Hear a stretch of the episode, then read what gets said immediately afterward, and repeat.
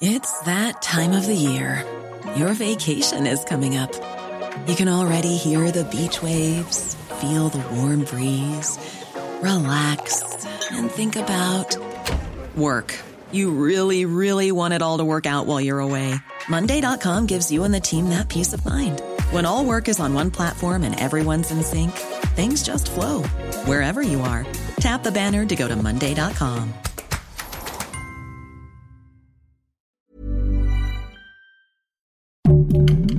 Heraldo Podcast, un lugar para tus oídos. Esto es Primera Plana de El Heraldo de México.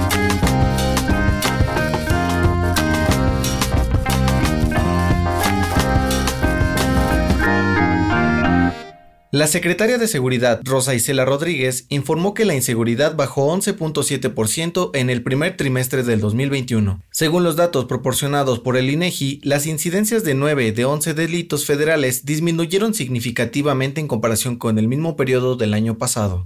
Aunque las tasas de homicidio doloso también se redujeron, este sigue siendo uno de los delitos más cometidos en entidades como Guanajuato, Estado de México, Michoacán, Baja California, Jalisco y Chihuahua. Además, el porcentaje de feminicidios disminuyó 2.4% con relación al año anterior y buscan reforzar las estrategias de seguridad en temas de violencia familiar, trata de personas y violación. Con información de Francisco Nieto y Paris Salazar. Mientras siguen combatiendo las sequías en nuestro país, la Conagua anunció que han sufrido robos y actos vandálicos en algunas de sus instalaciones. Desde la entrada del nuevo gobierno, la dependencia de la Secretaría de Medio Ambiente y Recursos Naturales ha registrado al menos 51 incidentes, donde el monto de lo robado asciende a más de 7 millones de pesos en instrumentos especializados. La sustracción de los materiales y la vandalización de las instalaciones han provocado la escasez de agua en algunas partes del país. Con información de Misael Zavala.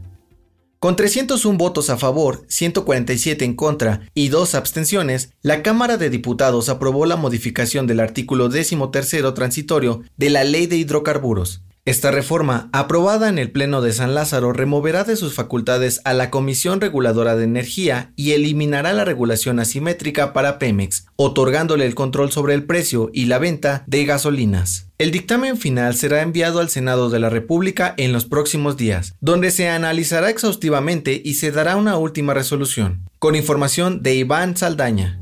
En otras noticias, ante la mala calidad del aire en la zona metropolitana del Valle de México, la Comisión Ambiental de la Megalópolis decretó la primera contingencia ambiental del año, por lo que se aplicará doble hoy no circula. Sobre este tema, podrás encontrar toda la información en nuestra página web, con información de Carlos Navarro. La magistrada del Tribunal Electoral del Poder Judicial de la Federación, Mónica Soto, presentó un proyecto de sentencia para regresarle a Raúl Morón Orozco su candidatura al gobierno de Michoacán, pidiendo al INE revisar la sanción impuesta al morenista. Con información de Misael Zavala. El dato que cambiará tu día. Las zanahorias no siempre fueron naranjas, quizá te sorprenda, pero algunos manuscritos sumerios encontrados en lo que hoy es Afganistán demostraron que hace más de 5.000 años las primeras zanahorias cultivadas eran moradas por fuera y amarillas por dentro. Fue hasta el siglo XVI cuando los agricultores de los Países Bajos experimentaron con diferentes variedades de esta raíz hasta conseguir su ya emblemático color naranja. La corona neerlandesa obligó a los campesinos a buscar este tono para las zanahorias, pues querían que coincidiera con los colores reales. Esto fue Primera Plana, un podcast de El Heraldo de México. Encuentra nuestra primera plana en el periódico impreso, página web y ahora en podcast. El guion es de José Luis Ramírez, diseño de audio de Federico Baños, la voz es de José Luis Mata y la producción de María José Serrano. Hasta mañana.